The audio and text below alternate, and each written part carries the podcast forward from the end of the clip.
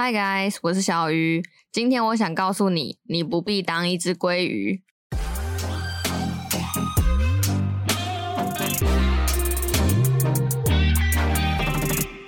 今天这个标题哦，不知道有没有脑回路跟我比较相像的听众，可以联想到今天的主题是压力哦。今天想要来跟大家聊聊在生活中会遇到的一些压力，还有一些我自己对压力的看法。那压力的来源呢？我觉得主要可以分成四个面向，一个是经济方面，一个是家庭，然后还有感情。第四个的话可以分成两个部分哦。以比较年轻的族群来说的话，大概就是在学校会遇到的压力；那以出社会的人来说的话，就是在职场上会遇到的压力。相信大家对以上四种压力都不陌生哦。就算你是已经出社会的人，你也是曾经受过在学校的一些压力。经济方面的话，就像是你的钱赚的够不够用啊？有没有紧急预备金？会不会万一出事急需用钱却拿不出半毛钱？那家庭的话呢，主要就是家人的关系是不是很融洽啊？如果你有心事，或是你遇到困难的话，家人能不能作为你的倾诉对象，或是对你来说像这个避风港的角色哦？那感情的话，就是你和伴侣之间是不是有存在很多问题呀？价值观、金钱观、三观，或者是你是不是对对方的过去感到耿耿于怀哦？这些都会在无形之中可能给你很大的压力。那因为大家成长的环境背景都不太一样啊，所以其实对压力的容忍度跟耐受度也是有很大一部分的落差哦。就是有些人他可能抗压性很强啊，他可以在很高压的环境中，但还是过得很轻松的感觉。那有些人可能只是一点小小的压力，他就会觉得很紧张啊，很焦虑啊，有那种走投无路的感觉。以我自己的观察哦，虽然这个社会啊，现在目前都一直在倡导说啊，要尊重大家啊，彼此要互相尊重啊，但我觉得实际做到说尊重其他人对压力的容忍度的不同的人还是很少。当然说一个人可以承受多少的压力，这个是需要经过练习的。如果你从小就一直在很高压的环境中长大，那你自然而然的就可以面对很多高压的环境之下，还可以处变不惊。但不是每个人都有这个机会，或者是说过过这种很高压的生活。所以有些人他可能到了出社会，或者是上大学之后，他还是抗压性很低。这个本来就是很正常的一件事。但不知道从什么时候开始哦，老一辈的人，或者是说在职场的一些老鸟啊，一些前辈。开始变得很喜欢用“草莓族”这个词去嘲讽，说现在的年轻人好像就是经不起打击啊，经不起考验啊，只要遇到什么困难就想要放弃。那我在这边先不论说是遇到什么样的状况，或者是在什么样的场合哦，所以才导致这件事情的发生。但是我觉得回归到根本，因为每个人就是像前面说的，成长环境都不同啊，经历过的事情也不一样啊，所以。抗压性不相同，这个是很正常的一件事。所以今天如果说我们都用自己的标准去看待别人的话，一定会很容易产生一些争执啊，或是观念偏差的问题哦。那以我个人的观点哦，我会觉得这样是很没有必要的一个行为。因为你今天批评别人说他的抗压性是高还是低，他是不是个草莓族，对他自己对压力的容忍度并不会有任何的帮助哦。你反而只会让他承受更大的压力啊，陷入自我怀疑啊，觉得自己是不是不够好之类的想法里面。不过压力确实还是有它存在的一个必要性哦。压力是好是坏，其实是取决于你怎么看待它。如果你认为它像洪水猛兽啊，你只想尽力的逃避它，那你就会给自己心理暗示，压力是一件很可怕的事情。久而久之，你就会对压力感到越来越恐惧。相反的，如果你试着把它看成一个正面的助力。那久了之后，你就会对于他比较有一个正向的思维哦。你遇到压力的时候，你就不会觉得说啊，很可怕的事情又要来了，我又要处于一个高压的环境下做事情了。你反而会觉得这是一个让你突破自我的机会。美国 Stanford 大学的心理学家克莫拉就指出说，这个压力对你造成的结果是好是坏哦，其实是看我们选择如何看待和处理它。他的团队做过许多的实验啊，都证明，只有当你认为这个压力是对你有害的时候，它才会真正对你造成伤害。虽然目前讲的好像压力是一个很正面的东西啊，对你非常有帮助，但其实它如果超过某一个程度的话，你还是要有所警觉哦。如果你长期处于一个高压环境啊，又没有管道去疏解的话，对生理和心理其实都会产生很大的负担哦。网络上的医生宣导啊，有四个点你可以自查是否压力过大哦。第一个就是饮食习惯的改变，如果你突然暴饮暴食啊，或是突然食不下咽。就有可能是因为压力太大了。再来是情绪的改变，如果你以前不太容易和人家起争执，但是现在却变得很暴躁易怒啊，这样的情绪改变就有可能也是反映于你现在承受的压力过于庞大。然后还有身体的改变，如果你处于紧张啊、焦虑的状态下，你的肌肉会容易紧绷或是用力，进而导致你的肩膀酸痛、肩颈酸痛。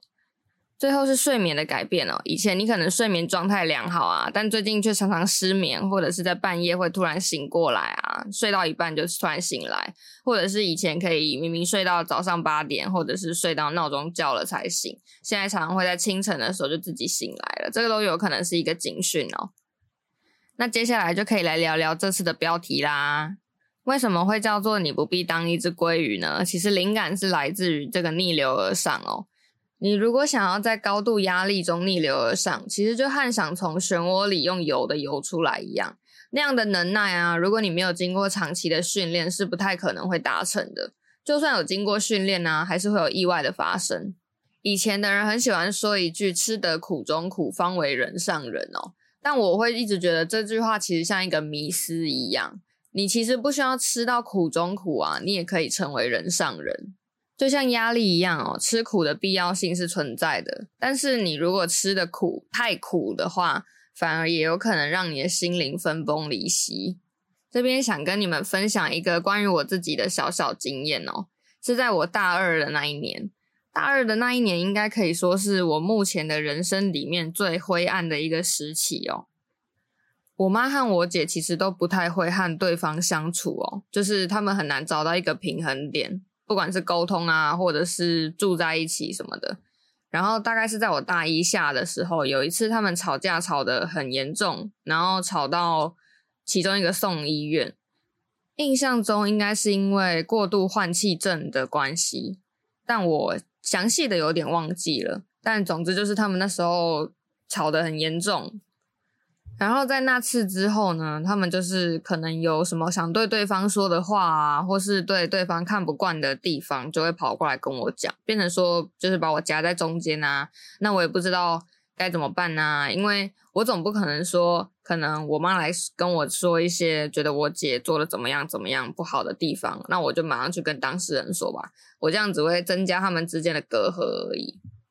然后学校呢，因为刚好我在的这个学校的这个科系啊，它的课的时数都是比较长的，所以等于我一个星期要花很多很多的时间在学校里面上课。然后我其实不想要修那么多课啦，就是在那个时候我没有想要同时排那么多课，就是可能星期一到星期五啊，可能有两到三天都是从早上八点就要在学校待到晚上九点这样。我其实是没有想要把自己搞得这么累。但是呢，因为有真的很多课程要修，所以我就会很担心，说万万一没有办法如期在四年内毕业怎么办哦？然后再来呢，就是经济方面的一个压力哦，因为我觉得我妈自己赚钱啊，养我跟我姐姐很辛苦啊，所以我也不想让家里有太多的负担，因为他们都在高雄啊，只有我一个人来台北，然后台北的生活费啊、物价什么的本来就比较贵。然后大学的学费也是不便宜，那时候没有办助学贷款，所以是我妈在帮我缴钱。我就觉得我不想让家里有太多的负担啊，我想要自己打工赚钱。可是又因为学校啊上课的时数真的很长，所以没有办法去排很多班。然后那时候是做火锅店的打工，做外场的打工，因为那时候算是淡季吧，就是可能客人不会有那么多，所以可能有时候上班上四个小时。但是可能到最后一个小时或是一个半小时的时候，已经没有什么客人了。然后那时候外场的主管就会常常砍我的班，就说啊，现在没有什么人了，不然小鱼你先回家好了。结果呢，那时候就导致身心的压力太大，从忧郁变成忧郁症。我身边的人劝了我蛮长一段时间，说啊，要不要去寻求一些专业的帮助啊，像是看看医生之类的。但很刚好，我去看医生又遇到一个很不对的医生哦。他那时候是直接有跟我说：“呃，我怎么了呀？”然后我就跟他讲啊，讲说：“哦，我最近发生了什么事情？然后我觉得压力很大啊，我需要一点时间啊，或者是一些什么方式去调试啊什么的。”他那时候刚问我的时候，我就在他的那个诊间就默默的哭了。然后他也没有特别的表示什么的。然后听完之后，他就只有跟我说：“呃，我觉得你不要想那么多啊，你不要给自己那么大的压力啊，你可以去运动啊，运动去排解压力啊。”听到他讲这些话的当下，我真的是内心跑出三个英文字，就是 “What the fuck”，因为我就想说。这些话我自己当然也知道啊，然后身边的人也会跟我说啊，就是会说啊，你想太多啦，或者是你不要搞得自己这么压力这么大啊，你不要去担心这个担心这个，你应该可以做一些就是分散你的注意力啊，分散你的焦虑的事情啊，你就不会一直 focus 在那些你可能做不到或是你无能为力改变的事情上面哦。那个当下让我觉得大受打击的原因哦，就是因为我觉得。今天我是真的感觉像是走投无路了，所以我最后决定来看医生。我想看看我自己能不能借由就是医生的引导啊，或者是靠药物来控制，让我不会那么情绪起伏那么大，然后想法也不会那么负面哦。这个算是我去看医生的一个目标。结果只能说他完全让我失望了，就是他完全没有对我做到一个帮助的作用，所以。呃，我当然知道说不是所有的医生都是这样，就是身心科的医生。但是刚好我遇到的这个医生呢，他没有办法给我我需要的帮助，所以我其实只去看过一次，然后他开了药给我吃之后呢，我就没有再去看过了。那段期间呢，其实我也意识到，就是自己的健康状况啊，或者是身心状态，其实变得很糟糕。就是我常常。下课回家之后呢，或是在睡前，我就是可能会躺在床上，可能我也不是说像嚎啕大哭或者是放声大哭那样，我就是只是躺着，然后默默的眼泪就开始流，然后可能一流就是流个一个小时，我就是躺在那边，我什么都做不了，我没有办法思考，我就是躺在床上，然后看着天花板，然后眼泪就是这样一直一直自己像是。一个自然现象一样，这样子排出体外，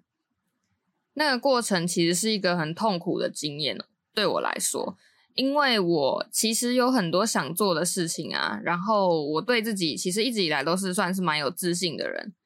但是那个当下那一段时期，好像我整个人像是被格式化了一样，就是我很多事情我想做，可是我什么事情都做不了。我就算真的今天我想要做某件事情，所以我从床上爬起来了。但是当我坐到书桌前面，我准备要开始来做这件事情的时候，就会开始有很多负面的情绪啊、负面的想法开始从脑中出现，然后完全让我没有办法做任何我想做的事情。我就只好先把它们放在旁边，然后再重新躺回床上，然后脑中没有办法思考任何事情，也没有办法组织。任何逻辑啊，或者是任何的概念，没有办法做任何的计划。有时候我会觉得，我好像从自己身体里面抽离出来，用一个第三者的角色在看着这样子，像一只嗯了无生意的虫虫的自己哦。我会觉得这是一件很悲伤的事情。因后来我就开始觉得，既然今天医生也帮不了我。那我是不是该开始思考说，我要怎么样自己去帮助自己呢？就是从寻求求助的角色呢，变成一个自救的角色。那我第一个想的其实就是，我是不是应该要休学呢？因为那时候上课的时数很多啊，我一个星期可能要上呃三十五个小时到三十七个小时的课，然后。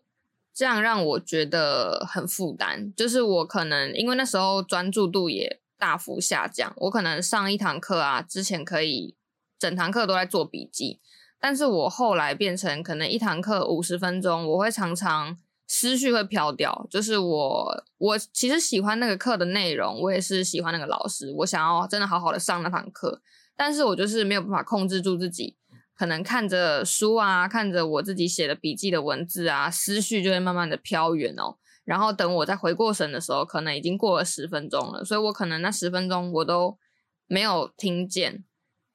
这个就让我觉得很气馁，因为除了必修课啊，就是学校的必修课跟系上的必修课之外啊，我有选了一些就是自己觉得喜欢的课，像那时候的通识课，我们都是用志愿序的方式，就是去填表登记，说你最喜欢、你最希望可以上到的课是哪一门，然后我几乎都是有选到我的第一志愿或是第二志愿，所以那个课我真的是感兴趣的，我也想要好好的学，但是因为这样。的情况，我变成说，我明明喜欢这门课，我却也上不到。然后其他那些学校啊，或是系上的必修课，我可能又觉得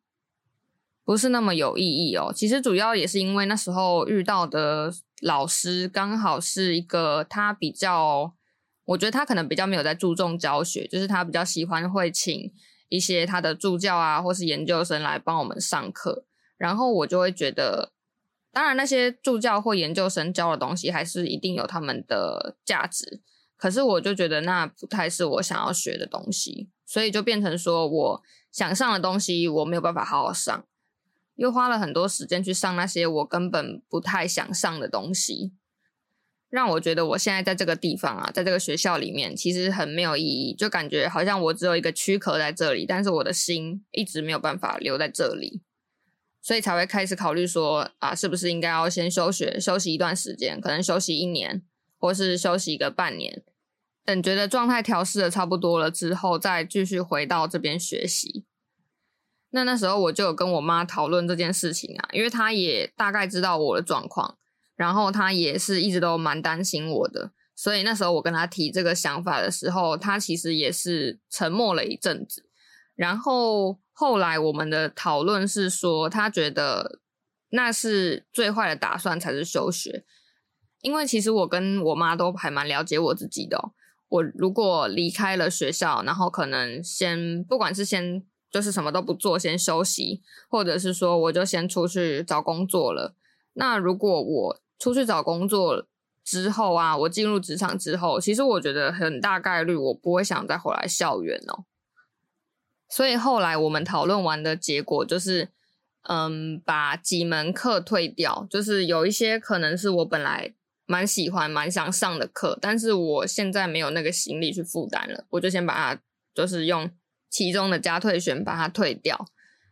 第二步呢，就是以前我是。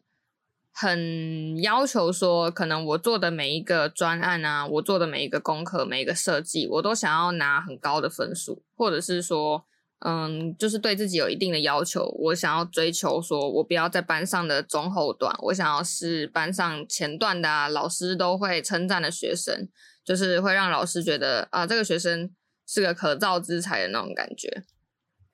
但在这个阶段呢，我就放弃了这样的想法，就是我不要在每一个东西都追求完美啊，因为我如果做到一百分，给我自己的压力可能是两百，但是我如果只需要做到八十分，做到七十分，那我给我自己的压力可能只有一百。相较来说，我觉得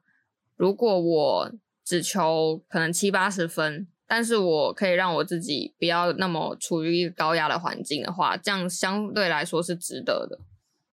最后一个其实对那时候的我来说算是最难的一个决定哦，就是我那时候放弃了本来想出国当交换生的一颗心，因为。我本来算是有规划，说在我大学的过程中，我一定要有一年出去交换，就算我会延毕也没关系。所以其实之前才会对于就是学分啊有没有办法如期毕业会那么，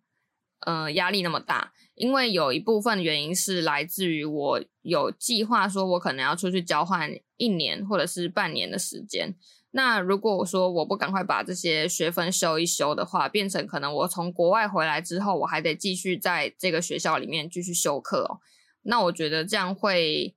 是一件很麻烦的事情，我也不想要做这样的事。那在当时，其实光是这三个想法的改变啊，对我那时候的生活就是减轻了很多的压力，也比较不会去钻牛角尖了。这就是为什么我会说，呃，你不必吃得苦中苦啊。因为像我这个苦呢，其实就很明显的可以看出来，这个就是苦中苦哦，就是你把太多的压力啊，太多的高标准同时叠加在一起，然后当这样的压力一直叠、一直叠、一直叠，你一定有一天会被压垮。像我那时候就是因为我意识到我自己好像快要不行了，好像快要被压垮了，所以我决定去找医生求助。然后发现医生对我来说没有办法给到太大的帮助跟作用的时候呢，我就开始思考说，那有什么是我自己可以做到的，就是可以帮助自己的。压力这种东西啊，一直都是适量就好，你不用去想说你要给自己多庞大的压力去让自己成长，去让自己前进哦。因为大家都有一个临界值，如果今天你给自己的压力，或者是别人给你。加诸在你身上的压力超标了，这个都会让你的身心状况造成很大的影响哦。像有一些，嗯，可能心理学家，他会说，呃，管理压力的最佳做法，可能不是说摆脱压力，而是让你去重新思考说压力的作用啊，或者是它可以转换成什么样的助力啊，帮你前进。但我觉得这个都是。必须建立在说今天的压力是还在一个你可以容忍的范围里面，你才去思考说今天这个压力要怎么样对你产生作用，怎么样可以对你产生一个好的帮助。如果今天这个压力已经超乎你的负荷了的话，那你就应该开始审视说今天有哪一些压力是你可以选择舍弃的，就是在现阶段你可以选择你先不要去碰它，就是。不是说直接逃避他，说你这辈子再也不碰这件事情，或者是你这辈子再也不接受他给你的压力，而是说你暂时的喘口气。就像是今天你在爬山，你爬着爬着，你一定不太可能说你从一刚开始的登山口你就直接爬到山顶，你一定是需要在可能一些凉亭啊，或者是。一些比较平坦的地方做一个休息哦，你一定是需要喘口气啊，喝口水，然后转头看看山下的风景啊，这些才会给你更多的动力去往前哦。如果你只是决定说你要从头就是爬到尾的话，很容易会在中途你就已经觉得没力了。这就像你拉橡皮筋一样，你两条橡皮筋，你一直拉，一直拉，一直拉，最终它会松掉。但如果你拉一下放一下，拉一下放一下的话，它的弹性其实一直都会在哦。相信大家应该都有听过一句话是：逃避虽然可耻，但是有用哦。其实我觉得不一定是可耻啦，就是你逃避也可以逃避的很正正当当的哦。只要是你开始察觉这个东西对你有害的时候，你就应该要远离它。但是不代表说它现在对你有害，它就会一辈子都对你有害。可以等你觉得做好心理准备了，或者是你觉得现在的承受能力、你的能力够了之后，你再回来碰它，这个都是没关系的。因为大家的时间进程呢本来就不太一样。好啦，以上就是本集的内容，希望可以帮助目前正在跟压力搏斗的你们，或者是正在经历人生的迷惘啊、低潮的你们。要知道，你们并不是一个人哦，还有很多人也在跟压力奋斗。期待大家可以不停的战胜自我，前往更好的未来。如果对本集的内容有任何的想法、建议啊，或者鼓励，也可以到 Podcast 的平台，或者是到 IG 留言给我哟。那我们下次见啦，拜拜。